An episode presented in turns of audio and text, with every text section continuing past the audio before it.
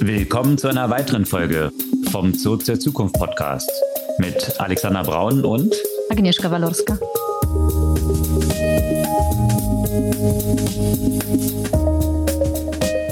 Was gab's Neues letzte Woche? Interessante Sachen zu ChatGPT. Vor allem, dass auf einmal die Ergebnisse irgendwie nicht so gut zu sein scheinen. Ja, und dass es auch irgendwie schwer vorhersehbar ist, wann sie gut sind, wann sie nicht gut sind, sogar bei den gleichen Fragen starke Abweichungen. Das sind anscheinend noch so die Kinderkrankheiten, wenn es Kinderkrankheiten sind, von Large Language Models aktuell. Und rund um Large Language Models gab es aber auch noch von anderen Unternehmen Announcements von Meta, die Lama 2 angekündigt haben und von Microsoft bezüglich ihrer AI-Strategie und Pricing von ihren AI-Produkten. Und nochmal zu, zu ChatGPT, paar Neuigkeiten. Schauen wir mal, ob sie, ob sie gut sind. Also eben die Custom Instructions wurden eingeführt und ein sehr, sehr langer Beitrag zu ChatGPT versus Wikipedia, was das auf sich hat. Ansonsten, eben, du hast ja schon erwähnt, Meta und Microsoft mit AI-Strategien, Language Model-Strategien und äh, da kommt noch ein weiteres Unternehmen ins Spiel, das sich bisher sehr bedeckt gehalten hat. Genau, und das Unternehmen ist Apple. Da gab es einen interessanten Artikel, wie jetzt Chatbots innerhalb von Apple selbst, also intern genutzt werden. Und daran lässt sich auch ganz gut so aufzeigen, die unterschiedlichen Strategien, die Big Techs haben bezüglich AI. Und ein weiteres Big Tech, was in AI unterwegs ist, Tesla.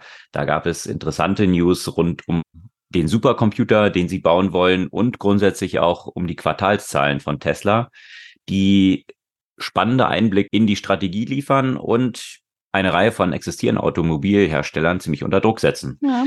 Das analysieren wir auch etwas in dieser Folge. Auch mit Auswirkungen für Deutschland, logischerweise. Und wo wir bei Tesla sind, noch ein kleiner Schwenk zu dem anderen Unternehmen aus dem Musk-Universum. Twitter soll bald kein Twitter sein und auch kein Vögel mehr in ihrer Brand beinhalten. Sondern nur noch auf der Plattform wahrscheinlich. Da gibt es Regulierungsthemen dann auch noch. Das hat ja im weitesten, weitesten Sinne auch mit Übernahme von Twitter zu tun. Eine andere Übernahme, die bisher ziemlich unwahrscheinlich erschien, Activision, der große Game-Hersteller, und Microsoft, da sieht es jetzt ziemlich gut aus aufgrund eines Gerichtsentscheids in den USA, der jetzt die FTC ziemlich in die Bredouille gebracht hat. Ja, und äh, von der FTC ist es dann doch nicht so weit zu der Fed. Fed Now, ein neuer Instant-Zahlungsdienst in den USA. Und lohnt sich ein bisschen mehr drüber nachzulesen, wenn man sehen möchte, wie eigentlich archaisch zum Teil noch das Zahlungssystem in den USA ist und was sich mit FedNow jetzt ändern soll. Ja, und bevor wir jetzt in die Themen im Detail einsteigen, ein kurzes Announcement. Die kommende Folge, also Dienstag in einer Woche, wird aufgrund einer Sommerpause von uns beiden nicht stattfinden. Das findet dann aber wieder am Dienstag, wie gehabt, in zwei Wochen statt. Jeden Dienstag ganz früh am Morgen mit der Ausnahme kommender Woche. Ihr könnt den Podcast aber auch abonnieren, einfach auf den Folgen-Button klicken, dann erhaltet ihr alle neuen Folgen automatisch in euren Podcast-Player und wir freuen uns über Empfehlungen unseres Podcasts wenn ihr ein paar Freunde habt, die sich auch für diese Themen interessieren, gerne einfach mal den Link weiterleiten. Und nächste Woche, falls ihr uns vermisst, ihr schafft bestimmt nicht immer alle Folgen sofort äh, zuhören. Von daher, paar alte Folgen haben vielleicht auch noch eine Relevanz. Absolut. Ja, steigen wir ein. Hm. Was hast du Überraschendes bei ChatGPT festgestellt? Ja, tatsächlich war es so Anfang der letzten Woche, wollte ich so paar, also ich wollte eigentlich um genau zu sein, paar Informationen aus einem Artikel extrahieren. Und das funktioniert normalerweise eigentlich ganz gut mit ChatGPT. Ne? Wenn man jetzt sagt, okay, dieses dieser Artikel, ich möchte, dass du mir basierend auf diesen Artikel folgende Informationen daraus nimmst. Und es war ja nicht so, dass es halluziniert war. Daran hat man sich ja gewöhnt, dass ab und zu so eine Halluzination stattfindet. Das heißt, dass die Antwort einfach nichts mit dem Inhalt zu tun hat. Aber die Antwort hatte irgendwie mit Inhalt zu tun, war einfach nur wahnsinnig schlecht. Und dann habe ich versucht, sie nachzubessern. Also schlecht wie? Lässt sich das irgendwie beschreiben? Was? Äh, ja, also es war so unpräzise. Faktisch nicht korrekt. Ja, faktisch nicht korrekt, aber auch so richtig schlecht geschrieben. weißt du, so, okay. so, so, so ziemlich schlechte Sprache. Und du denkst so, keine Ahnung, hat man da jetzt auf einmal irgendwie so ein ist ChatGPT ausgefallen und stattdessen sitzen da irgendwelche halbfähigen Abiturienten und schreiben die Texte per Hand oder also so ein Gefühl hm. hatte, hatte ich dabei gehabt. Das war sehr, sehr, sehr, sehr seltsam. Dann habe ich versucht, noch nachzubessern. Okay, dann habe ich das gelassen, nochmal neues Fenster, dann ging es dann wieder besser. Und eben komischerweise, als ich dann an dem gleichen Abend, also am Tag, am gleichen Tag, dann am Abend, lese ich durch die Tech News und lese eben die entsprechende Überschrift the AI behind ChatGPT really does seem to be getting dumber. Da dachte mhm. ich so, mm, okay, das kommt, das bin also nicht nur ich. Und äh, es gibt eine Reihe von Artikeln, die versuchen, das zu analysieren und versuchen auch Gründe da, dafür zu finden. Aber so richtig konsistent und wirklich statistisch relevante Zahlen dazu kann man ja auch nicht wirklich finden. Es gab zwar eine Studie, von der Stanford University, die so paar Faktoren analysiert hat, die angeblich schlechter geworden sind. Diese wurde dann wiederum von anderen Experten dann halt widerlegt. Von daher so richtig schlüssig wird man nicht. Und es, also es wird ja auf mögliche Gründe hingewiesen, dass es dann um Kostenersparnisse geht, weil die Textgenerierung wurde ja in der letzten Zeit schneller und dann fragt man sich, ob die Schnelligkeit denn auf Kosten der Genauigkeit äh, zum Beispiel äh, gegangen ist oder hm, ob, ob er insgesamt versucht halt Kosten zu sparen und deswegen an diesem AI-Modell rumgearbeitet wird. Von, von OpenAI gibt es dazu gar keine Rückmeldung, also im Sinne von doch, es gibt eine Rückmeldung, dass, dass das alles nicht stimmt und dass es keine Veränderungen gab und dass ChatGPT bzw. GPT-4, um die es hier vor allem geht, nicht dümmer gemacht wurde. Und das Spannende daran ist, man kann es ja nur bedingt nachverfolgen, hm, weil das alles doch sehr verschlossen ist. Und am Ende ist das letztendlich der Hauptkritikpunkt in Richtung OpenAI, dass dieses Verschlossene, äh, weswegen sowas zum Beispiel gar nicht nachverfolgt werden kann und auch diese unglaublichen Inkonsistenzen, die es gibt, nicht wirklich nachverfolgt werden können. Und die Frage, ne, wozu führen dann am Ende diese Inkonsistenzen? Die machen es natürlich sehr schwer, auf Basis von solchen Modellen zum Beispiel weitere Produkte aufzubauen, beziehungsweise diese Modelle zum Beispiel in Unternehmenskontext einzusetzen, wenn diese Konsistenz noch so gering ist. Da braucht man einen Weg, damit umzugehen, weil man sowas eben nicht ohne menschliche Kontrolle, ohne Überprüfung im Zweifel auf Nutzerinnen und Nutzer loslassen kann. Ja, und neben der Studie von der Stanford University, die du erwähnt hast, gab es auch noch eine interessante Studie von der Cornell University, unter dem Titel How is ChatGPT's Behavior Changing Over Time?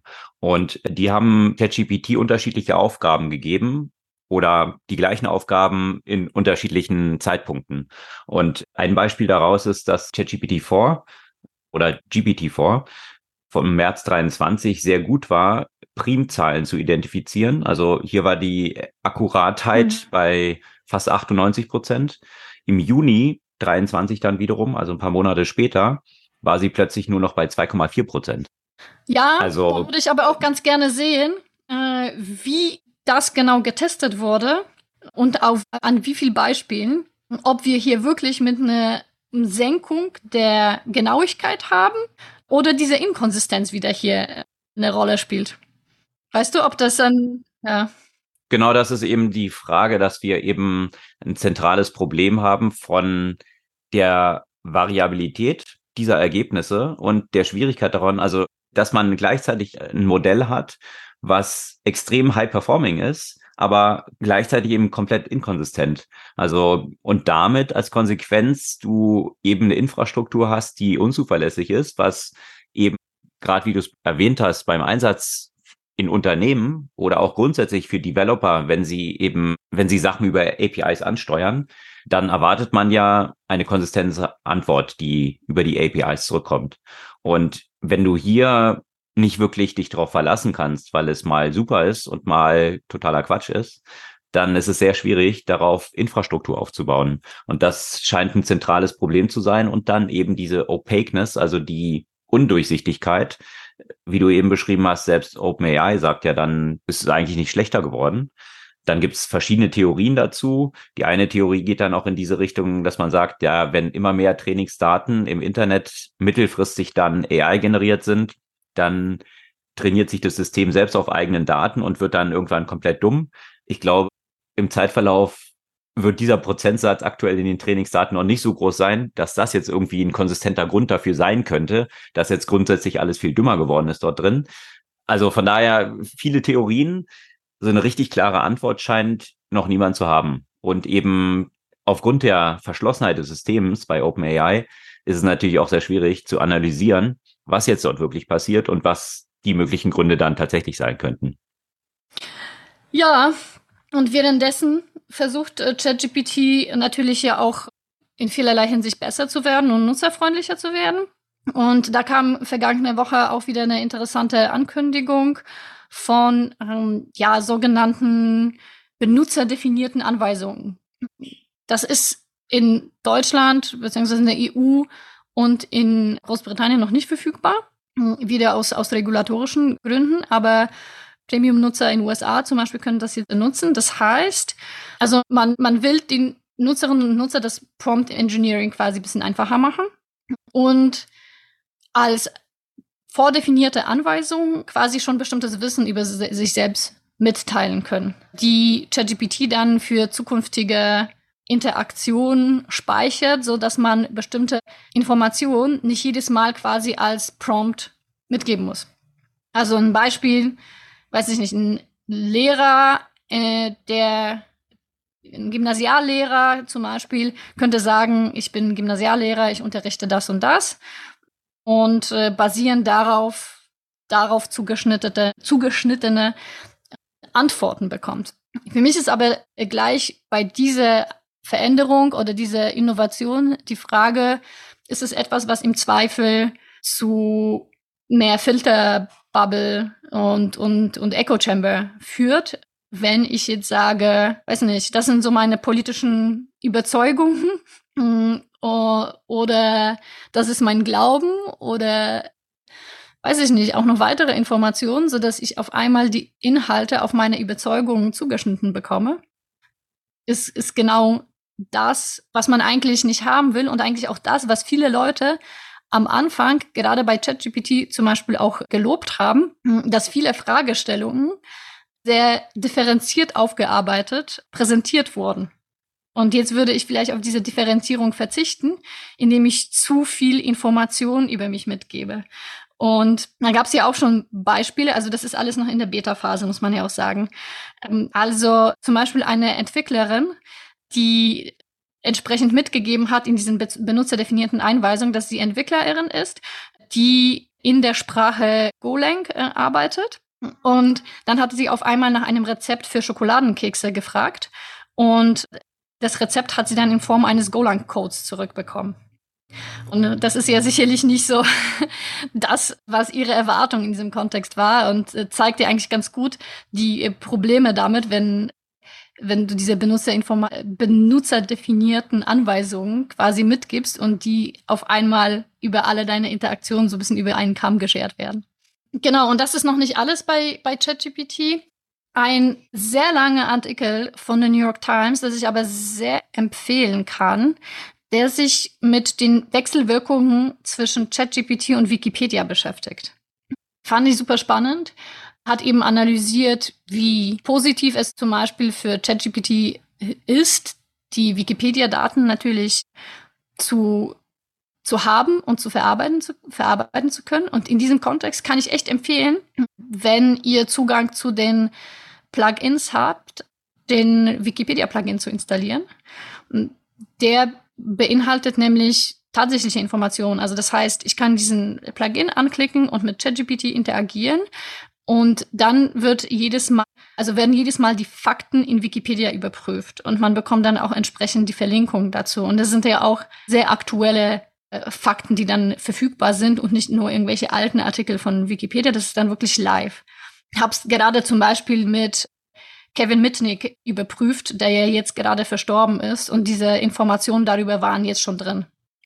Okay. Von daher sehr spannend, aber auch so, wie gesagt, so auch ein bisschen diese philosophische Diskussion, was wiederum Large Language Models dann für Wikipedia bedeuten und für die Qualitätskontrolle dort und inwiefern werden dann zunehmend computergenerierten Texte dann in Wikipedia reinfließen. Und dann noch der andere Aspekt, wie welche Nutzerinteraktion künftig die Nutzerinnen und Nutzer bevorzugen werden, wenn es um Fakten geht. Und werden die Fakten überhaupt noch wichtig, weil so ein Wikipedia-Artikel durchzulesen und den zu finden, dauert ja immer einen Moment. Und das jenseits von der Diskussion, dass natürlich auch Wikipedia-Beiträge manipuliert, biased, inkorrekt werden können, ja, was denen ja auch häufig vorgeworfen äh, wird. Lass mal diese Diskussion halt einfach ausklammern. Aber dass, dass viele Nutzerinnen und Nutzer, und das sieht man ja schon in vielen Fällen, äh, auch bei Fakten, den kürzeren Weg über die Sprachmodelle wählen, wie ChatGPT, und sich wenig um die tatsächlichen Fakten kümmern.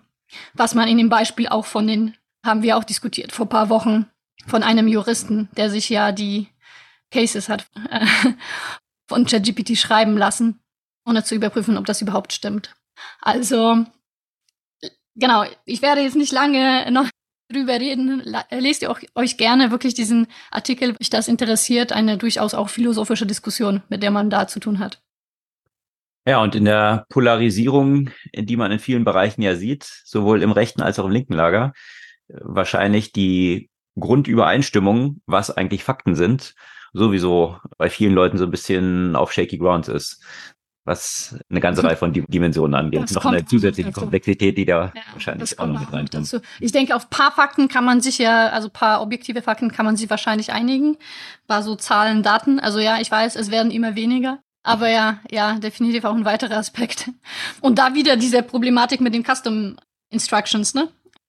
Wenn ich das mitgebe, hm. werden die Fakten ja auch wieder auf, auf meine Bedürfnisse optimiert.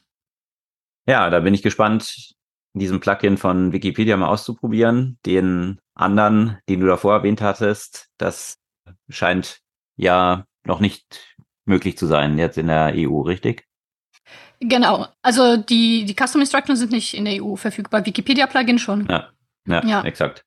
Ja, was auch verfügbar geworden ist vergangene Woche, ein ziemlich großes Announcement von Meta. Die haben Lama 2 bekannt gegeben oder in die Wildnis entlassen. Und Lama 2, das, der Name kommt, Lama mit Doppel-L geschrieben und einem großen M, kann man schon dran rauslesen, dass es sich auch um ein LLM, also um ein Large Language Model handelt. Im Unterschied zum Large Language Model von OpenAI, GPT, ist es aber Open Source. Und das war auch schon der Vorgänger, Lama 1. Und der Unterschied ist jetzt aber, dass das Modell A wesentlich performanter noch geworden ist als der Vorgänger und dass es jetzt mit einer Commercial License verfügbar ist. Das heißt, der Vorgänger Lama 1 war eigentlich nur für Research-Zwecke zugelassen Natürlich konnte sich das aber auch jeder runterladen und von daher wurde es auch schon anders eingesetzt. Jetzt ist es aber offiziell, dass Lama 2 eben auch commercially angewendet werden darf. Und die interessante Einschränkung, die sie vorgenommen haben, ist, dass die Unternehmen, die das einsetzen, weniger als 700 Millionen Monthly Active Users haben dürfen.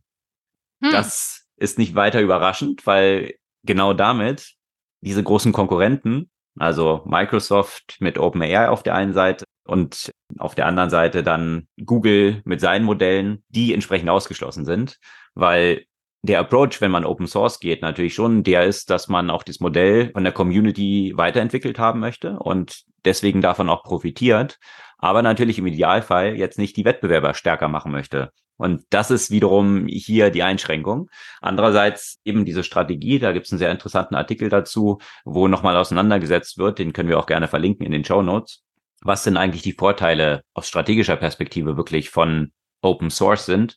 Und da gibt es insbesondere zwei Perspektiven, die hier für Meta eine zentrale Rolle spielen. Also einerseits den Mode von den Wettbewerbern, also den Burggraben, den Wettbewerber um ihre Angebote legen, den dadurch zu reduzieren, dass diese Modelle proprietary, also abgeschlossen sind und jetzt die Möglichkeit existiert, mit so einem Open Source Model sehr große Verbreitung mit einer großen Audience in schneller Zeit zu bekommen, weil eben alle das mal ausprobieren können, bis auf die Wettbewerber und damit relativ gesehen weniger bei den Wettbewerbern landen.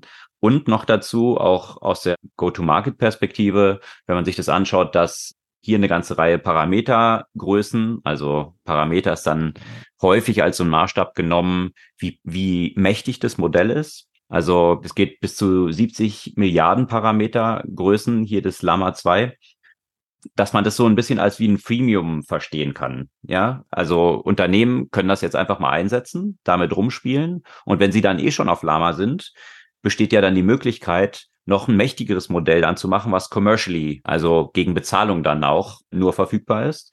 Und wenn man dann aber schon viele Unternehmen gewonnen hat, die das Freemium quasi nutzen, dann ist der Pfad hm. zur Monetarisierung dann wiederum nicht so weit. Also da sind eine ganze Reihe interessanter Überlegungen, was auch dort hinterstecken könnte, eben hier Open Source vorzugehen und auch diesen Vorsprung, den jetzt OpenAI hatte, hier versuchen wieder wettzumachen. Ich finde, die machen es halt echt äh, ziemlich smart, weil sie auch durch diesen Approach, also klar, auch wenn es vorher schon vorher nur in Forschung für Forschung offen war, wurde natürlich schon sehr viel damit äh, gearbeitet, um zum Beispiel solche Modelle dann ja auch in so einem Low-Code Approach äh, verfügbar zu machen. Und das heißt, sehr viele Low-Code-Anwendungen, die äh, Sprachmodelle beinhalten, haben dann auf Llama basiert, weil es auch günstiger war, natürlich alles mit äh, OpenAI, wo man ja sofort die Tokens dafür nutzen musste und auch nutzerfreundlicher, weil wenn du zum Beispiel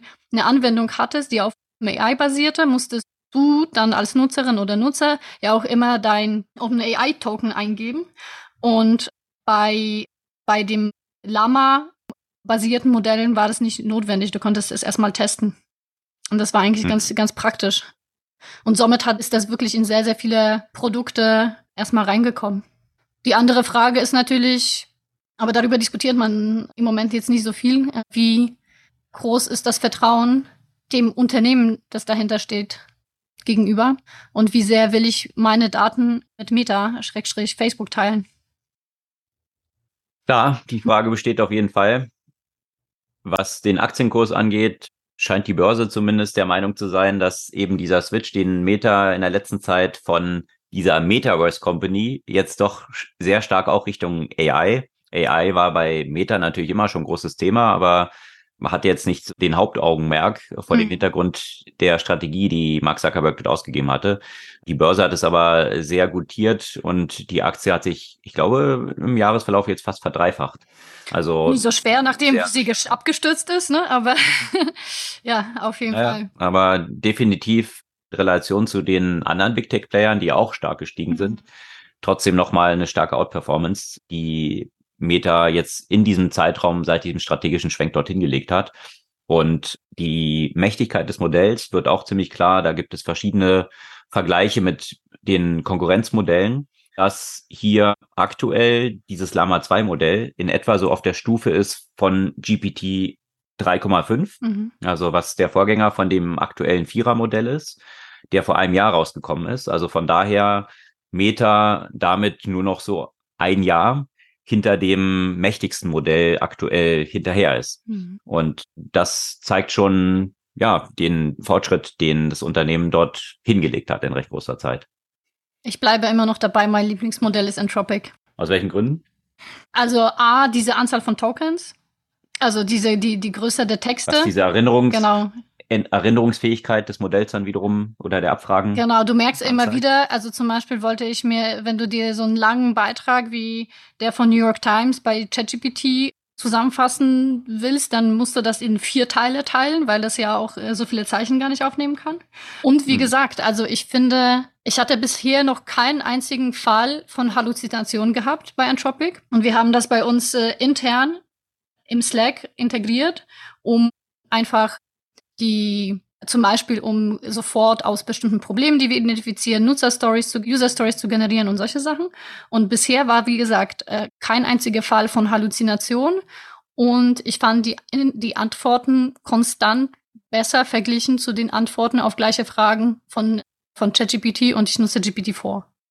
Und wie macht ihr das dann? Also ihr beschreibt also wie generiert ihr dann Nutzerstories daraus? Also einfach den Volltext von Nutzerinterview quasi reinkippen oder wie muss ich nee, mir das vorstellen? Das machen wir jetzt, jetzt so nicht. Wir machen, also zum Beispiel, wir haben das ja in Slack integriert, weil das war ja auch so die erste Integration, die, die möglich war uh, von, von Entropic. Und der, also der merkt sich die Konversation, wo du deren Chatbot, also das heißt Claude, also wenn du den mhm. Claude referenzierst, dann merkt er sich das. Also und das, wo er nicht referenziert wird, das ignoriert wird. Das heißt, da, da muss man ja immer drauf achten. Ist aber auch richtig, weil dann natürlich aus Privacy-Gründen ja auch nicht alles da reinfließt. Aber wir haben zum Beispiel einen Channel, wo unsere ähm, Buchhalter die Probleme sozusagen reinpacken. Also wir machen eine ein Buchhaltungsunternehmen und Genau, und wenn Sie dann diese Probleme reinschreiben und klar, äh, sagen dann gleich Add Claude und dann kannst du im nächsten Schritt sagen, okay, aus diesem Problem generiere mir User Stories oder gib mir mehr Kontext zu diesen Themen. Und das hat eigentlich immer super funktioniert. Und dann können Sie. Musst du, musst du ihm dann vorgeben, wie eine User Story ja, aussieht? Nein. Oder? Nein, das weiß er. Das versteht das er versteht er. selber. Das versteht er, weil du okay. natürlich die, das Internet ist voll von Nutzerstories und deswegen Klar. versteht er da so den Syntax und dann mhm. generiert er einfach die Nutzerstories, wenn man dann sagt, es hat wirklich gut funktioniert. Oder auch mhm. zum Beispiel bei bestimmten Sachen, wenn man dann schreibt, okay, wir haben dieses und jenes Problem, gib, gib uns mehr Kontext oder gib uns Pros und Cons und so weiter. Also dass man, dass wir das immer so ein bisschen als so einen internen, weiteren internen Mitarbeiter, der die Ideen challenged und und uns ein bisschen hilft bei den Entscheidungsgrundlagen. Und das war bisher wirklich sehr, sehr gut. Ja, ist faszinierend. Und das, das finde ich ein gutes Beispiel dafür.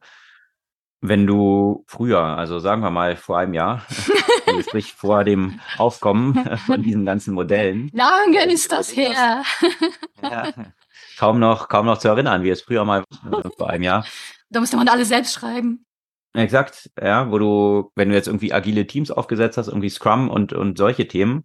Also nicht, dass ich jetzt sagen würde, dass du schon ein bestimmtes Training brauchst, wie du tatsächlich dann noch Sachen strukturierst und so weiter. Aber allein so ein Aspekt, dass du einfach nur sagen musst, bau mir daraus eine User Story. Mhm. Und du brauchst es selbst gar nicht wissen, wie das eigentlich geht. Mhm. Du brauchst auch keinen Coach dafür, der dir das dann sagt, wie man das macht, sondern eben allein dadurch so ein Modell, das korrekt aufsetzt. Mhm. Und und so strukturiert.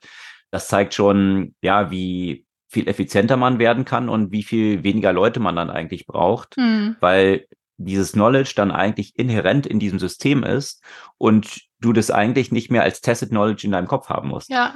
Weil es im Internet schon mal ausgedrückt ist mhm. und damit externalisiert ist und damit Grundlage dieses Modells wird, was natürlich einen riesen Impact dann wiederum hat auf die Jobs und die Notwendigkeit von bestimmten Jobs. Und das, da gab es auch, werde ich jetzt nicht im Detail zu eingehen, einen sehr interessanten Long Read von der Plattform Rest of the World. Da gibt es immer sehr interessante Artikel, die eben über den Tellerrand der westlichen Welt mhm. hinausschauen, weil die meisten Sachen, die wir hier so lesen, ja sehr stark USA, Europa fokussiert mhm. sind. Aber sehr viele innovative Themen auch gerade in Schwellen- und Entwicklungsländern passieren, mhm. auch mit Technologie. Und deswegen kann ich nur empfehlen. Diese Plattform, dort jede Menge sehr, sehr interessanter Deep Dives, die eine ganz neue Perspektive auch auf diese Technologien aus anderen Blickwinkeln geben. Da gab es einen Artikel auch, wie sich eben jetzt auch schon diese Modelle auf die Arbeitsplätze mhm. in vielen diesen Ländern auswirken, wo viele Leute natürlich damit beschäftigt sind, auch AI zu trainieren und die Konsequenzen, die sich daraus dann wiederum ergeben. Also verlinken wir auf jeden Fall in den Show Notes, lohnt sich zu lesen das sind schon sehr tiefgreifende Veränderungen, die, die, was Arbeitsplätze angeht, damit einhergehen. Ja, und was immer wieder auffällt, ist, solche Modelle machen smarte Leute noch smarter und dumme Menschen bleiben genauso dumm. Entschuldigung, das, das, das, das äh, klingt so blöd, aber du erkennst halt sofort, wenn jemand das genutzt hat und nicht nachgedacht hat. Ja, also du hm. erkennst halt. Also deswegen ersetzt es das Nachdenken nicht. Nee, das ersetzt einfach das überhaupt nicht. Das, das genau. leider nicht. Ne? Also im Gegenteil. Mhm. Je mehr Wissen, je mehr Verständnis von bestimmten Sachen du hast, desto besser wirst du damit. Ja? Also zum Beispiel User Stories fokussierst du dich auf die Inhalte und nicht auf den korrekten Syntax. Aber auf diese Inhalte und ihre Sinnhaftigkeit, auf die musst du dich ja weiterhin fokussieren. Und ansonsten kriegst du halt ja auch irgendwie, kannst du ja die User Stories generieren lassen, die kein Hand und, Hand und Fuß haben, weil du nicht festgestellt hast, ja, aber es gibt in diesem Kontext keinen Sinn, passt nicht dazu genau, was wir machen wollen. Da fehlt noch was so, ne? Also auch bei Texten, die geschrieben werden. Du merkst, ob jemand, also ob jemand einfach so sich so ein E-Mail generiert lassen hat von ChatGPT und Konsorten, äh, wenn er oder sie äh, nicht die notwendige Aufmerksamkeit mit reingebracht hat, um das entsprechend anzupassen, um die Formulierung vielleicht noch mehr natürlich klingen zu lassen. Du kannst aber wiederum mit dem entsprechenden Gedankengut, den du selbst mitbringst, mit deinem eigenen Stil, das einfach viel besser formulieren ohne dass es sofort auffällt, dass es durch, durch ein Sprachmodell generiert wurde. Das knüpft ja ganz gut an an die Aussage, die Steve Jobs so legendär mal gemacht hat, dass Computers are like bicycle for minds. Also das hat er ja mal aufs Parkett gebracht, um zu demonstrieren, dass eigentlich jeder einen Computer braucht. Was dann tatsächlich dann auch eingetreten ist. Wir haben alle jetzt Supercomputer in der Tasche mit den Mobile Phones da sind jetzt wahrscheinlich diese AI-Modelle nicht die Bicycle, sondern das Formula One Car for our Brains, ja, weil ja die äh, die Steigerung, die damit noch möglich ist, also ein Formula 1 Auto ist sehr schwierig zu fahren, man muss schon einiges wissen, aber die Beschleunigung ist natürlich noch mal viel extremer als nur mit dem Fahrrad. Ja, und da merkt man ja auch, ne, wenn du nicht weißt, wie du das fährst, dann fährst du bei der ersten besten Gelegenheit äh, gegen die Wand. Wenn du weißt, wie du es fährst, dann hast du einfach riesen Mehrwert draus. Exakt. Und dieses Racecar wollen natürlich immer mehr Unternehmen besteigen. Natürlich die ganzen großen Tech-Player, das ist klar. Haben wir gerade schon beschrieben, die Approaches, die es hier von Meta gibt. Natürlich auch Microsoft, die das jetzt auf Basis von OpenAI dort integriert haben. Sie hatten ja zuletzt nochmal 10 Milliarden in OpenAI investiert und damit sind sie eigentlich so der Sugar Daddy von OpenAI geworden und haben die Möglichkeiten, die GPT dort liefert, sehr tief schon in sehr viele Produkte integriert. Jetzt gab es vergangene Woche ein, ja, eine Rede von Satya Nadella, dem aktuellen CEO von Microsoft, der es ja tatsächlich geschafft hat, dieses Unternehmen auch komplett umzukrempeln. Also wenn man da ein paar Jahre zurückschaut, war Microsoft ja so ziemlich abgemeldet und keiner hat noch geglaubt, dass mit dem Unternehmen noch irgendwelche zukünftigen Wetten zu halten sind das finde ich schon faszinierend, was Satya Nadella dort geschafft mhm. hat. Microsoft wieder zu so einem Powerhouse zu machen in ganz vielen Dimensionen. Hatten ja angefangen mit innovativen Hardware-Produkten, die sie plötzlich ausgebracht haben, die neue Standards eigentlich gesetzt haben. Total unerwartet, dass Microsoft so viel Innovationskraft überhaupt noch hat und jetzt natürlich auch so schnell voranzugehen und AI first dort zu integrieren als so ein großer Tech-Player. Die, viele waren ja da sehr zurückhaltend, inklusive Meta, aber auch Google. Und Google hat ja eigentlich diese äh, Transformer-Models überhaupt erfunden und kam dann fast so rüber wie Kodak, früher oder später, die ja auch die Digitalkamera erfunden haben, aber sie nicht umgesetzt haben, weil sie Angst hatten um ihr Geschäft, was natürlich nicht Digitalfotografie war. Und bei Google stellte sich dann auch die Frage, äh, die Brand Reputation, die darunter leiden könnte, wenn sie jetzt so ein Modell in den Markt bringen und genau das passiert, was man jetzt auch bei ChatGPT gesehen hat. Hallucination, unwahre Antworten und so weiter. Deswegen waren ja viele von diesen großen Playern so ein bisschen ausgebremst und Microsoft ist da ziemlich forsch in den Markt gegangen und gesagt, wir machen das jetzt. Kann sich natürlich dann auch darum handeln, dass sie dann so ein bisschen auf OpenAI zeigen können und es jetzt nicht nur von uns kommt. Also wir nicht die Schuldigen sind, wenn dann auch mal falsche Ergebnisse rauskommen. Also auf jeden Fall hat Satya Nadella dort viel bewegt. Interessanterweise kam vergangene Woche auch raus, auch ziemlich viel bewegt, was sein eigenes Bankkonto angeht. Er ist nämlich tatsächlich jetzt auch zum Milliardär aufgestiegen. Und das nur als Manager, nur in Anführungsstrichen als Manager eines Unternehmens, was ja nicht so häufig der Fall ist. Ja, aber zeig und, mir einen Manager, der äh, so ein Unternehmen so umgedreht hat, ne? Von daher. Ja, also von daher kann man, kann man durchaus sagen, in der Regel sind es ja mehr so die Gründerinnen und Gründer, ja. die zu Milliardären oder Multimilliardären werden. Seltener Manager. Also ich glaube, viele von denen können sich auch ein paar Learjets leisten, aber in, in diesen Status des Milliardärs aufzusteigen, ist dann schon seltener. Satya Nadella hat es jetzt geschafft und hat bekannt gegeben, wie das Pricing künftig von diesen Produkten auch aussehen soll. Und das fand ich ganz interessant. Sie haben so zwei grundsätzliche Suiten dort bekannt gegeben.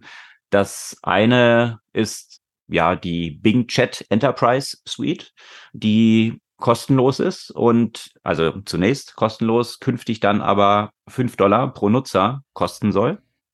Und dann nochmal differenziert davon Copilot. Und Copilot ist ja dieses Tool, was noch wesentlich weiter geht als jetzt der Bing Chat sozusagen. Und dementsprechend auch hier mit einem Preistag von 30 Dollar pro Monat angesetzt ist. Und das war für viele dann doch überraschend. Viele hatten erwartet, dass es sich vielleicht so bei 20 Dollar bewegt oder 25, dass es jetzt 30 sind. Da scheint man bei Microsoft sehr genau sich angeschaut zu haben, was tatsächlich die Zahlungsbereitschaft ist. Und nur dieses Beispiel, was du jetzt bei Anthropic allein beschrieben hast, also was man da an Geld einspart, wenn man solche Tools nutzt, im Vergleich zu dem, was man alternativ ausgeben würde, wenn man dort Leute sitzen hätte, die das gleiche machen. Also da ist ja 30 Dollar pro Person im Monat zu zahlen, ist ja immer noch fast geschenkt. Ich weiß nicht, wie es bei Anthropic aussieht. Ist es auch schon ein Payment-Modell oder wie genau ist dort die Monetarisierung aktuell? Noch nicht, wir zahlen noch nichts. Das ja. ist erstmal noch quasi so eine Open Beta. Die haben jetzt auch andere Produkte rausgebracht, die allerdings noch in der EU noch nicht äh, verfügbar sind. Muss man gucken. Aber mhm. da muss man sagen, dass das Geld auf jeden Fall, also das ist der Sache auf jeden Fall wert, ja, weil du kannst ja de facto, man fragt sich wirklich, wie hat man vorher funktioniert? Mhm. man, also ich habe mich so schnell schon daran gewöhnt, dass bestimmte Sachen einfach damit viel schneller gemacht werden können, ja. Hm, also gerade wenn du so ein Unternehmen gründest, das ist wie zwei extra Mitarbeiter, Mitarbeiterinnen wahrscheinlich. Ja, Unternehmen gründen oder eben auch große Unternehmen haben. Das ist ja so der Markt von mhm. Microsoft, wo natürlich die ganzen. Riesenunternehmen eh schon ihre Lizenzen haben.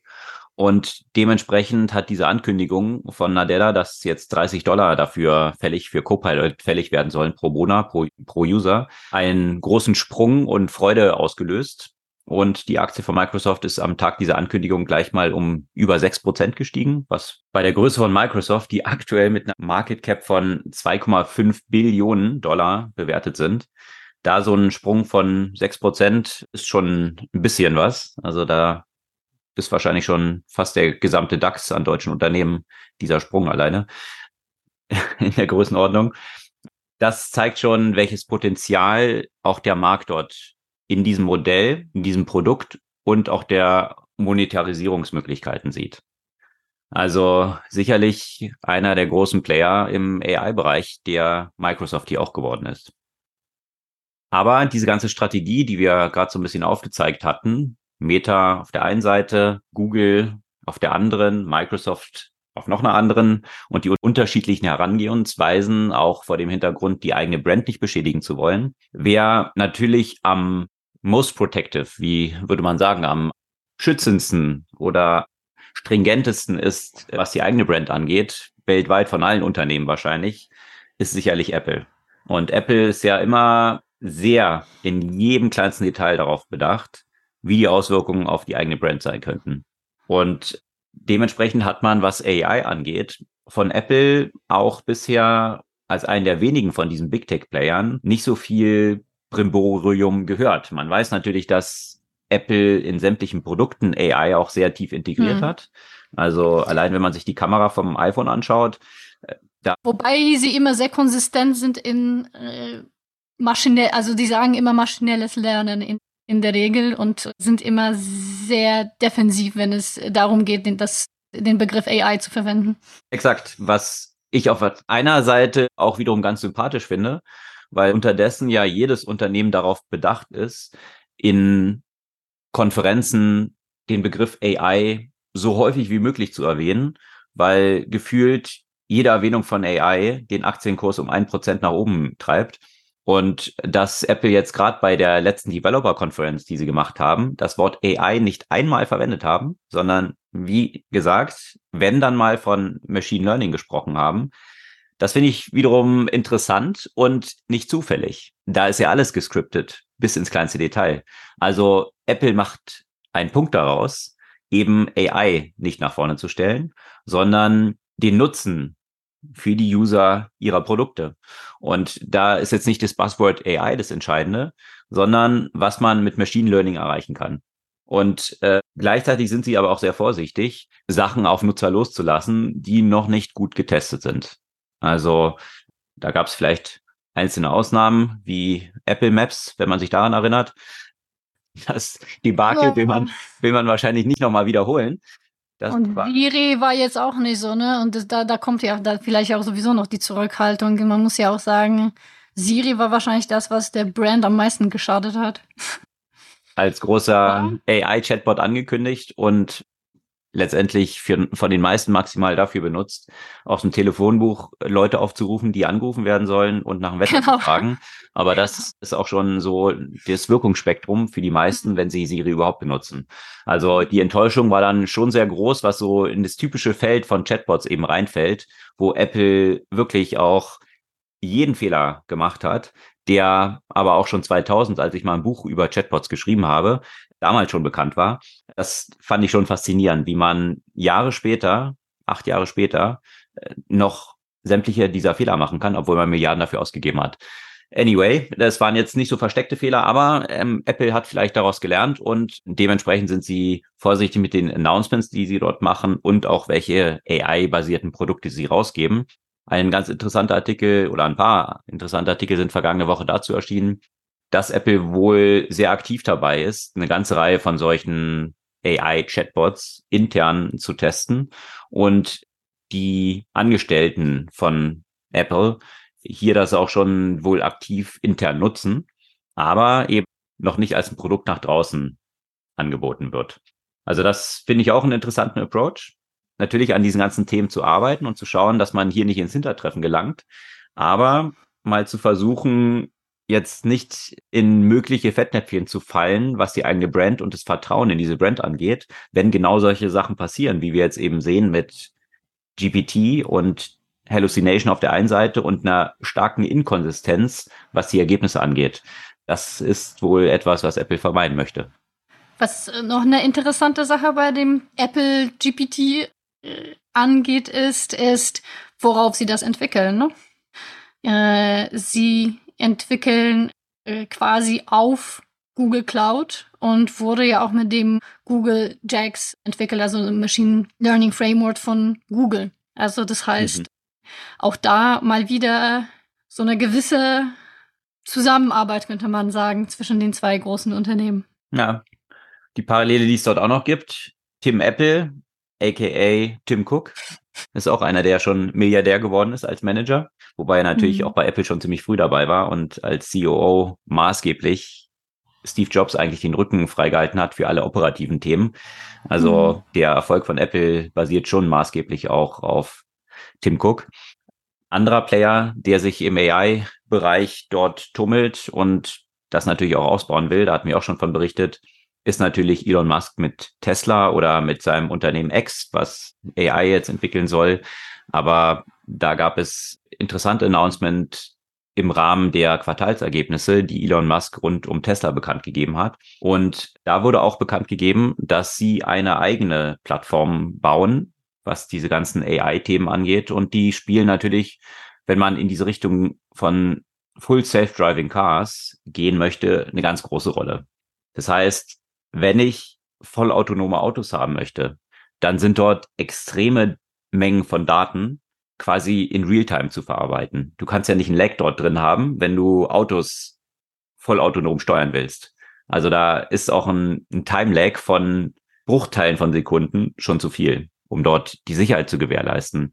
Und da muss man sich einfach mal vergegenwärtigen. Es gibt ganz interessante Hochrechnungen, was ein autonomes Fahrzeug von Tesla, also so ist es dann geben würde, aber jetzt mal Full Self Driving ein bisschen hochgerechnet mit den ganzen Kameras, die dort verbaut sind, pro Tag 19 Terabyte an Daten generiert. Ein Auto. Und zu den Zahlen von Tesla kommen wir gleich noch, wie viele Autos das jetzt schon sind. Das demonstriert so ein bisschen, was für eine Leistungsfähigkeit der Computer, der dahinter steckt, dann haben muss. Und da hat Tesla gesagt, dass sie da nicht auf Nvidia vertrauen. Das sind ja so oder ist für sämtliche Big Tech Player der Go-to-Place, um die GPUs zu bekommen und eben Supercomputer auf dieser Basis zu bauen. Da geht Tesla jetzt einen eigenen Weg und sagt, sie bauen Dojo, so heißt mhm. der Computer, der dann dieses ganze System Full Self-Driving dann in-house gebaut ermöglichen soll. Ja, ist ja auch verständlich, ne? Also ich meine, auch, auch Microsoft hat angekündigt, einen eigenen Konkurrenten irgendwann mal zu Nvidia zu bauen, weil natürlich sind die ja alle in krasser Abhängigkeit von dem einen Anbieter.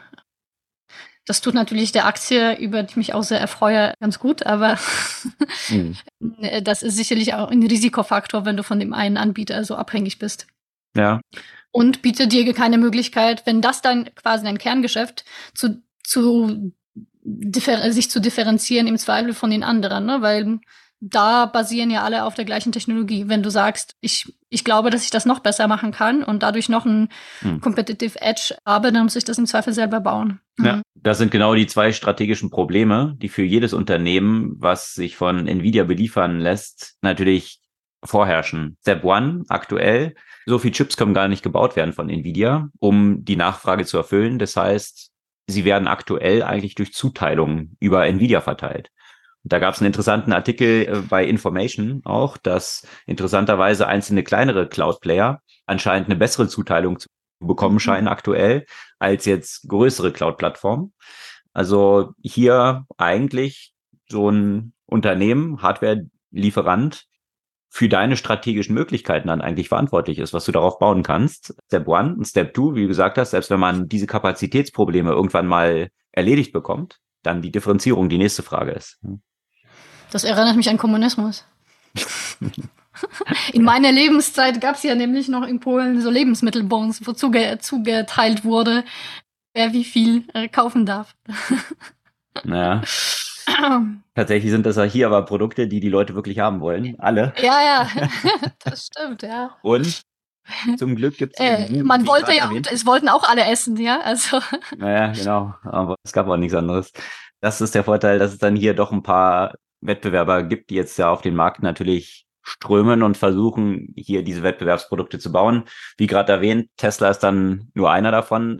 Eigene Chips bauen natürlich sämtliche Big Tech Player auch schon mit der Personalisierung von bestimmten Tasks, die sie ganz besonders benötigen. Also hier auch eine gewisse Differenzierung erfolgt. Aber diese Ankündigung von Project Dojo war jetzt nicht die einzige von Tesla, sondern äh, natürlich die Quartalzahlen wurden angegeben für das zweite Quartal des aktuellen Jahres. Und die waren so ein bisschen gemischt, wurden die aufgenommen. Also das Gute daran war, dass Tesla demonstrieren konnte, dass sie ihre Verkaufszahlen extrem steigern konnten. Also nochmal ein großer Anstieg an den ausgelieferten Fahrzeugen. Die haben es jetzt geschafft, im zweiten Quartal 466.000 Fahrzeuge auszuliefern. Das hat auch stark damit zu tun, dass sie natürlich weltweit in einen starken Preiskampf eingestiegen sind.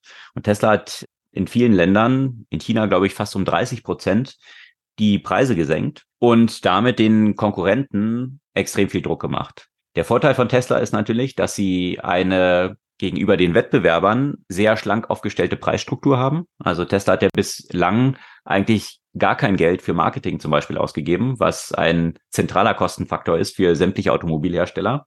Und auch was die Produktion angeht, da sie sehr stark integriert sind, haben sie auch die Möglichkeiten, hier sehr effizient zu produzieren mhm. und auch auf sehr wenige Fahrzeuge konzentriert. Also hier Kostenvorteile haben, die kein anderer Player aktuell hat. Aber in Konsequenz dieser Preissenkung geht natürlich auch einher, dass die Ma Operating Margin, also quasi der Gewinn, der 17 Prozent betrug, jetzt auf 9,6 Prozent gefallen ist. Das mhm. ist immer noch etwas, wo sich viele Automobilhersteller wahrscheinlich die Finger nachlecken würden, so eine Marge zu haben. Die 17 Prozent, die sie im Vorquartal hatten, die werden nur von Porsche bislang erreicht. Also wirklich ein sehr spitz produzierenden Unternehmen mit einer hohen Marge. Sämtliche anderen Automobilhersteller, die so einen Massenmarkt adressieren, sind weit davon entfernt. Also mhm. das ist so ein bisschen die, die Kosten, auf die diese Ausweitung der Lieferungen über Preiskampf eben ja damit einhergehen. Die Marge wird nach unten gedrückt. Aber die Frage, die sich auch viele Experten stellen, auch ein Professor Dudenhöfer hier aus Deutschland, der generell ja so als der Automobilpapst gefeiert wird, der hat auch in einem Artikel gesagt, dass er ja hier sehr, sehr große Probleme für die deutsche Automobilindustrie sieht und auch davon ausgeht, dass es eine Reihe von durchaus auch Konkursen geben könnte weil sie einfach nicht so aufgestellt sind, überhaupt in diesem Preiskampf mitmachen zu können. Und wenn man sich anschaut, allein was der Prozentsatz an Elektrofahrzeugen, zum Beispiel aus dem Hause VW in China ist, wo China einer der wichtigsten Absatzmärkte von VW ist, dann befindet er sich im kleinen einprozentigen Bereich. Und mhm. Tesla ist hier wesentlich besser aufgestellt und das ist der zentrale Wachstumsmarkt. Sowohl Elektromobilität als auch China. Das heißt, jetzt hier einen Preiskampf noch zu führen, und auch noch, was die Attraktivität der Modellpalette angeht, die anderen wegzudrängen, das kann sich Tesla eben eher leisten als eigentlich sämtliche anderen Player. Und Tesla erweitert ja auch entsprechend auch die Produktionskapazitäten auch in Deutschland. Hier in Berlin beziehungsweise in Grünheide und wird auch damit zur größten deutschen Automobilfabrik. Wird Exakt. ja damit das alte Werk von, von VW in Wolfsburg von 1930, das 1930 gebaut wurde, äh, jetzt übersteigen. Genau, eine Million Fahrzeuge. Aktuell ist die Kapazität von Grünheide 500.000, was ja auch schon hm. eine astronomische Zahl ist, wenn man sich mal überlegt, pro Tag, was dann da an Fahrzeugen hm. rausrollt. Hm. Jetzt sollen es eine Million pro Jahr werden. Und die Ziele, die Tesla bisher so erreicht hat, so Long-Term-Targets sind ja weiterhin 50 Prozent Compounding Annual Growth Rate, also jedes Jahr 50 Prozent mehr verkaufen als im Jahr zuvor, was natürlich extreme Wachstumsraten sind.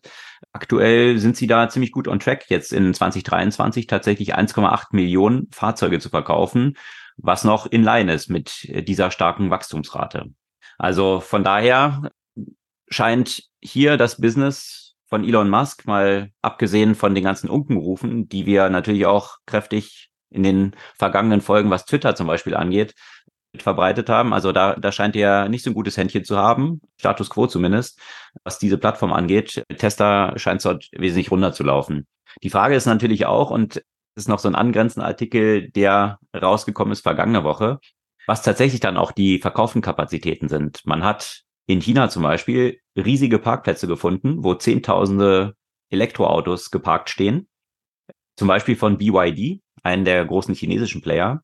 Was man dort festgestellt hat, ist, dass diese Fahrzeuge noch alle mit Plastik überzogene Sitze haben, also die komplett ungenutzt sind.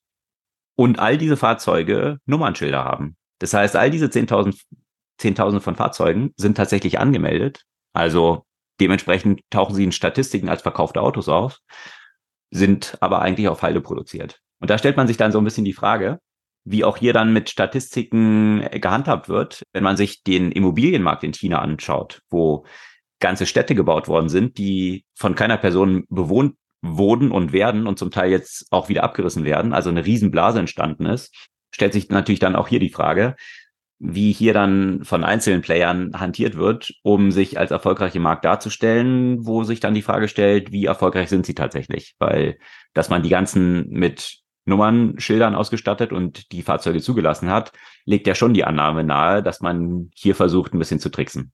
Das kann kurzfristig als Erfolg verbucht werden. Mittelfristig ist es aber, denke ich mal, nicht so richtig erfolgreich, 10.000 Autos quasi für einen Schrott zu produzieren. Ja, aber das äh, ja, lässt auch die ganzen Skeptiker so ein bisschen aufs Parkett treten, die sowieso sagen, Elektromobilität ist Quatsch. Einer der Argumentationen ist ja auch, die dort häufig gebracht werden, die Akkus, die gehen ja ständig Flammen auf. Vielleicht eine kurze Einordnung dazu zum Abschluss dieser ganzen Geschichte. Da gibt es interessante Zahlen aus Norwegen. Und Norwegen ist ja ziemlich weit, was Elektromobilität angeht. Und zwar sind dort schon 21 Prozent der zugelassenen Fahrzeuge elektrisch. Und was übrigens, ne, ich weiß nicht, ob du schon mal in Oslo zum Beispiel warst, wo nur Elektrofahrzeuge ins Stadtzentrum überhaupt reinfahren dürfen, wenn überhaupt Fahrzeuge reinfahren dürfen. Okay. Du merkst es so krass. Es ist so eine geringe Lärmbelästigung im Vergleich zu zum Beispiel Berlin. Das ist unfassbar. Hm. Kann ich echt jedem empfehlen, mhm. der da mal so skeptisch ist, äh, äh wie Bin ich mal gespannt, ne, wenn da einer in, in Oslo ist und merkt, es gibt nicht diese ganzen Diesel und, und Benziner, die da rumfahren, ob sie das so schlimm finden. Ja, und auch was die Sicherheit angeht, die Statistik, die dort rausgekommen ist, ist, dass 35 äh, Fahrzeuge auf 100.000 von Internal Combustion Engines, also den klassischen Verbrennern, eben in Flammen aufgegangen sind. Wenn man das mal vergleicht, dann sind es vier von 100.000 elektrischen. Also nicht von 100.000 elektrischen, sondern vier Fahrzeuge von insgesamt 100.000 unterwegs sind. Jetzt muss man es natürlich so ein bisschen umrechnen. Wenn man jetzt sagt, dass 20 Prozent elektrische Fahrzeuge sind, dann müsste man ja die Zahl, um auf diese 80 Prozent, die der Rest sind, also die Verbrennungsmotoren angeht, müsste man also diese vier Fahrzeuge mal vier nehmen. Richtig, 20 mal vier landet man bei 80, um eine Vergleichszahl zu haben. Dann sind wir eben bei 16 Fahrzeugen. Also stehen 16 Fahrzeuge Elektro, die bei auf 100.000 Flammen aufgehen, zu 35 bei Verbrennungsmotoren auf 100.000. Also von mhm. daher scheint sich hier auch ziemlich klar zu belegen, dass dieses Problem, dass ständig Elektroautos irgendwie die Akkus irgendwie abbrennen, jetzt doch etwas selektiv in der Wahrnehmung ist, würde ich sagen.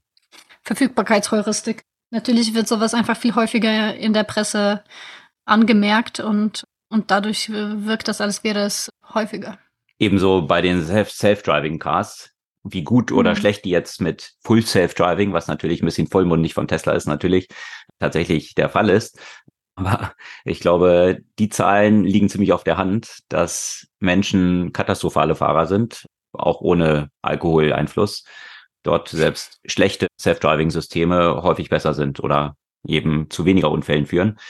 Das mhm. hoffentlich sich natürlich auch noch verbessert. Aber jeder Unfall, der natürlich mit Full Self-Driving oder überhaupt Self-Driving in irgendeiner Form stattfindet, natürlich direkt in Schlagzeilen landet, wohingegen, wenn mal wieder ein Mensch durch die Straße geballert ist und sich unter einen Lastwagen gehängt hat, das nicht wirklich mehr News ist.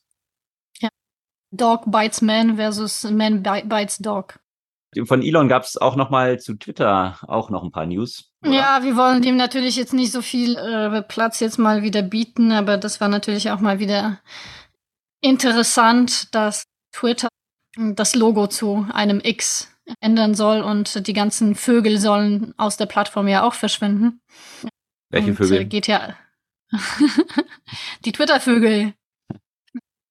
Die komischen Vögel, die er da, äh, denen er da Platz bietet, leider nicht. Dürfen bleiben. Die dürfen bleiben wahrscheinlich. Das ist ja Free Speech. Aber ja, das ist dann ja auch interessant, wie das künftig aussehen wird. Das ist so ein bisschen la Meta. Wahrscheinlich werden die Leute trotzdem, solange es Twitter gibt, noch Twitter sagen und nicht X. Das Tweeten hat ja auch ziemlich eng was mit Vögeln zu tun eigentlich. So von daher wird sich das, das dann Tweeten in irgendwie mit, mit Vögeln mit großem V oder kleinem V? Dem großen. okay. Würde ich mal vermuten. Also ich weiß nicht, was die Leute so machen, aber das doch eher mit dem Zwitschern. Mal gucken, wie das dann funktioniert. Was heißt es dann später? Xern? Xern? Ja. Who knows? Let's see. Anyway, sicherlich auch nicht die maßgeblichste News die von, von Elon Musk. Ich glaube, mit den Autos kriegt er schon eine ganze Menge hin. Mit Space auch. Vielleicht ist das Thema Twitter und Tweeten so ein bisschen too basic for him oder so. Um das lösen Wäre schön, wenn er sich da vielleicht ja auch mal ein bisschen vielleicht zurücknehmen würde. Seine Kompetenzen fokussiert. Auf, ja, wie auch Von denen es sicherlich ja. eine ganze Menge gibt, ja. Ja, zu denen aber sicherlich nicht äh, Sozialfähigkeit gehört. ja, und dieses Thema Übernahme, die ja bei Twitter durch Elon stattgefunden hat, Übernahme spielt auch beim großen Player eine Rolle, den wir vorhin schon erwähnt hatten, Microsoft. Und die versuchen jetzt ja schon seit geraumer Zeit ziemlich aktiv Activision zu übernehmen, einen der größten, größten Game-Hersteller weltweit. Und dementsprechend hat es dort auch viel Pushback gegeben. Also sowohl von Wettbewerbern, Sony hatte hier mokiert, dass Microsoft mit der Übernahme von Activision, da sie ja auch die Xbox haben und dementsprechend ja schon hardware-seitig eine, eine sehr dominierende Plattform auch sind, wenn sie jetzt auch noch einen der größten Gaming-Hersteller übernehmen würden, hier den Markt dann kontrollieren könnten und dementsprechend Pushback aus Monopol Argumentationen und da ist Lina Kahn von der FTC in den USA natürlich auch sehr stark darauf eingestiegen. In der EU gab es auch Bedenken. Die sind aber tatsächlich mittlerweile ausgeräumt in der EU. Da gibt es nur noch ein paar mhm. Fragezeichen in Großbritannien, die ja bekanntlicherweise nicht mehr zur EU gehören, aber hier gibt's noch ein paar Fragen, die, wie es jetzt aber auch klingt, sich wahrscheinlich auch lösen lassen. Also zum Beispiel hat Activision jetzt angekündigt oder Microsoft dann angekündigt, dass dann Sony, die PlayStation, weiterhin einen Vertrag eben mit Activision zu einem der erfolgreichsten Spiele, Call of Duty ist es, glaube ich, weiterhin haben wird. Und das war ja so eine der Fragestellungen, die Sony dazu bewogen hatten, diese Übernahme zu bekämpfen, weil sie dachten, dass ihnen diese Games dann verloren gehen auf ihrer eigenen Plattform. Diese Bedenken hat man dort wohl ausgeräumt. Und jetzt hat die FTC auch in den USA eine Niederlage erlitten, und zwar eine hochgerichtliche Niederlage. Und Dort ist der Deal jetzt gerichtlich durchgewunken worden und die Argumentation der FTC abgelehnt worden. Und das zeigt so ein bisschen die Schwierigkeiten, die grundsätzlich existieren. In den USA hat man ja diese Antimonopol Argumentation immer auf der Basis geführt, dass man gesagt hat, wie wirkt sich das auf die Preise aus? Das war bisher immer der Ansatz. Das heißt, wenn Monopol entsteht, dann steigen die Preise. Wenn man keine steigenden Preise identifizieren kann, dann gibt es eigentlich auch keine Handhabe.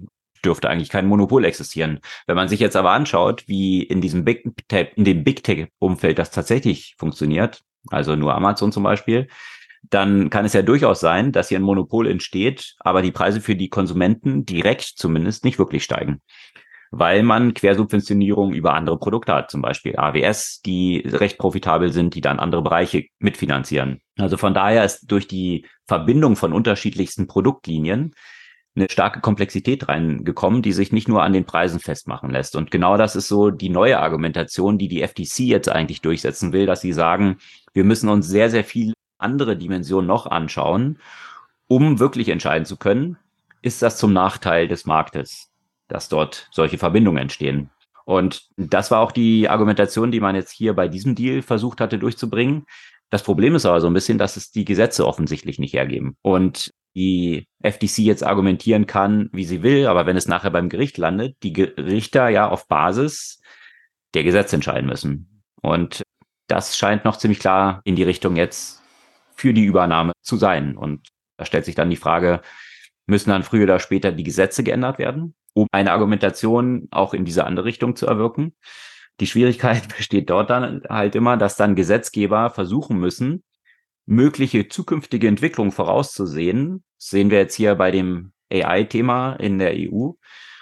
Eine Regulierung zu finden, von denen wir noch gar nicht wissen, ob sie tatsächlich von der technischen Entwicklung in diese Richtung überhaupt gehen wird. Umgekehrt, die Alternative wäre, man wartet, bis es dann soweit ist, aber dann ist es eigentlich schon zu spät, diese Gesetze zu verfassen, weil dann ja die Konzentration schon stattgefunden hat und die Player schon so fest im Sattel sitzen. Also das mhm. ist genau diese Zwickmühle, in dem sich natürlich Regulatoren hier auch befinden. Und das finde ich eigentlich das Interessantere daran, jetzt mal Activision und Microsoft ausgeklammert, wie man mit diesem Spannungsfeld regulatorisch künftig umgehen wird. Schwierige Entscheidung in beide Richtungen, würde ich sagen. Auf jeden Fall, wie letztendlich alles, was mit Regulierung von Feldern zu tun hat, die noch relativ frisch sind. Absolut. Ja, ein Feld, was nicht so frisch ist, ist dieses ganze Zahlungsfeld, weil wir zahlen ja in irgendeiner Form schon wahrscheinlich weit übers Mittelalter hinaus zurück in die Antike wahrscheinlich schon. Ja, mindestens. genau. Und zum Teil befinden sich einzelne Zahlungssysteme noch etwa auf ähnlichen Level, oder? Ja, gerade in den USA, was eigentlich so ein bisschen lustig ist, weil natürlich so viel Innovation, gerade technologische Innovation von dort kommt. Und auf der einen Seite sind in den USA de facto noch keine richtige Instantzahlung möglich. Also Zahlen, die sofort gesettelt werden. Kann. Genau, sondern dass die Abwicklung dauert mehrere Tage, also gerade bei, bei Bargeldüberweisung. Ne? Mhm. Äh, das, was in Europa ja mittlerweile und in weiteren Ländern Großbritannien, Indien, Brasilien und so weiter schon seit einer Weile möglich ist. Und äh, jetzt äh, eben hat die Notenbank einen, Inla einen Instant-Zahlungsdienst FedNow eingeführt, was zunächst mit 41 Banken und 15 Dienstleistungsanbietern gestartet hat. Und Ja, das wurde ja natürlich äh, sehr willkommen. Aber von allen? Wurde es von allen sehr willkommen geheißen, weil wenn ich gerade so denke an PayPal ja. und so weiter, die ja eigentlich so einen Workaround gebaut haben, dass sie sagen, wir stellen die jetzt sofort gut, also da hast du Instant-Zahlung. Sie gehen eigentlich zwischenzeitlich ins Risiko, was diese Abwicklung der Zahlung dann dahinter mhm. angeht. Aber das ist ja so einer der Selling-Faktoren von vielen Tech-Anbietern dann gewesen, die genau das Klar. Äh, versucht haben, als ein USP dann zu positionieren. Ja, das stimmt. Das für solche Anbieter ist es natürlich nicht ideal. Für klassische Banken, die haben ja schon seit längerer darauf gewartet. Was, also, wo eine gewisse Skepsis immer noch herrscht, ist auch die Verbraucher, weil auch dort immer noch von einer recht großen Teil der Bevölkerung ja quasi Papierzahlungen ja auch weiterhin genutzt werden. Und damit ist nicht nur Bargeld gemeint. Ja, allerdings, kann ich mich noch erinnern. War ja so Anfang der 2000er häufiger und länger mal in den USA und meine Freundin damals hatte eine Praxis in Westport in Connecticut, also nördlich von Manhattan für chinesische Medizin. Und da kamen immer so die reichen Ladies aus Westport, so eines der Orte mit den höchsten Durchschnittseinkommen der USA, zum Yoga und äh, zur Akupunkturbehandlung und Akupressur. Und in der Regel wurde dort immer mit Scheck bezahlt. Also die zückten dann so ein Büchlein raus, wo ich dachte, schon irgendwie Anfang 2000, das habe ich hier in Deutschland noch nie gesehen, wo dann irgendwie so einfach nur eine Unterschrift hingekritzelt wurde und dann musste man immer hoffen, dass diese Schecks tatsächlich nicht bouncen. Also, weil dann erst mit diesem Scheck ist man dann zur Bank gegangen und könnte natürlich auch sein, dass auf dem Konto dieser Person dieses Geld gar nicht verfügbar ist und das fand man dann erst später raus. Und wenn man sich so an, an den Film Catch Me If You Can erinnert, wo das ja maßgeblich auf Scheckbetrug basierte, diese ganzen Schemes, die dort aufgebaut wurden. Das bietet natürlich viel Betrugspotenzial, wenn dieses ja, Settlement nicht realtime stattfindet. Ja, aber da merkt man, wie Gewohnheiten, wie stark die Gewohnheiten halt einfach drin bleiben und wie schwierig es ist, Leute von ihren Gewohnheiten halt abzubringen. Ne? Ja, und wenn auch die Infrastruktur nicht funktioniert dahinter, dass es gar nicht anders möglich ist, dann wird es natürlich noch umso schwieriger. Das hat man ja in vielen Bereichen, gerade in den USA und in dem Payment-Bereich. Das ist ja eine. Das andere, was wir auch schon häufig diskutiert hatten, ist natürlich auch bei Wertpapierabwicklungen die Settlement T plus 2. Also, dass es eigentlich zwei Werktage dauert, bis dann Wertpapiere, wenn du eine Aktie dann über Trade Republic kaufst und die dir eigentlich in deinem Account schon gut geschrieben wird, de facto ist sie noch nicht in deinem Account und ist hier noch nicht gut geschrieben. Also es wird dir eigentlich angezeigt, die Abwicklung dahinter dauert zwei Tage. Und das sind genau solche Challenges, wo ja verschiedene Player auch versuchen reinzugehen. Und da kam ja das ganze Thema Blockchain und Realtime Settlement und solche Themen rein. Ja, hm. interessant, dass es jetzt die FED hier den, hm. den Vorsprung macht und das etabliert. Ja.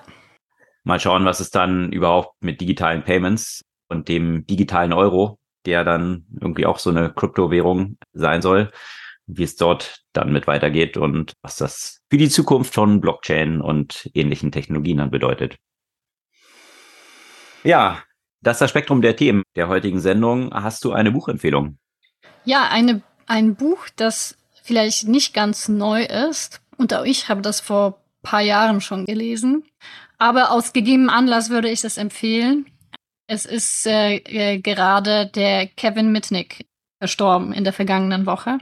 Ich weiß nicht, ob, ob er allen bekannt ist. Ähm, ja, so quasi so der Hacker der frühen Zeit, der ja auch tatsächlich schon in den 90er Jahren im Gefängnis äh, gelandet ist für seine Hackeraktivität und später in den früheren 2000ern die Seiten gewechselt hat und zunehmend als Berater eben für Security, äh, Autor, Redner und so weiter auch aufgetreten ist und äh, hat so eine der Grundlagenbücher zum Thema Cybersecurity auch geschrieben oder insgesamt zum Thema Security und vor allem ein der Grundlagenbücher zum Thema Social Engineering.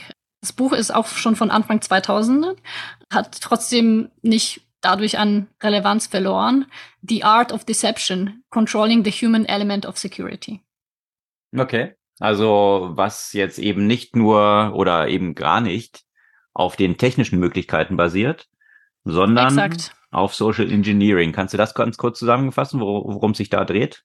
Genau, also das schwächste Element bei der gesamten Security ist meistens der Mensch. Und Social Engineering, also die meisten Hacks, ehrlich gesagt, in der Technologie basieren hier oder da auf Social Engineering. Das heißt, dass die Menschen dazu manipuliert werden, Informationen preiszugeben, Passwörter irgendwo einzugeben. Da, darauf basieren ja auch die ganzen Phishing-E-Mails, dass die Nutzer dazu getrickt werden, irgendwo ein Passwort einzugeben, dass sie irgendeinen USB-Stick irgendwo reinstecken, wo sie es nicht reinstecken sollten und so weiter. Also eben, es zielt darauf ab, quasi die Technologie über den Menschen anzugreifen. Also nicht die technische Schwäche, sondern die menschliche Schwäche auszunutzen, um in Exakt. Systeme vordringen zu können. Ja, Daran hat sich auch nichts geändert. Seit, nee, seitdem, deswegen ist es weiterhin relevant. Wird es auch immer weiter geben.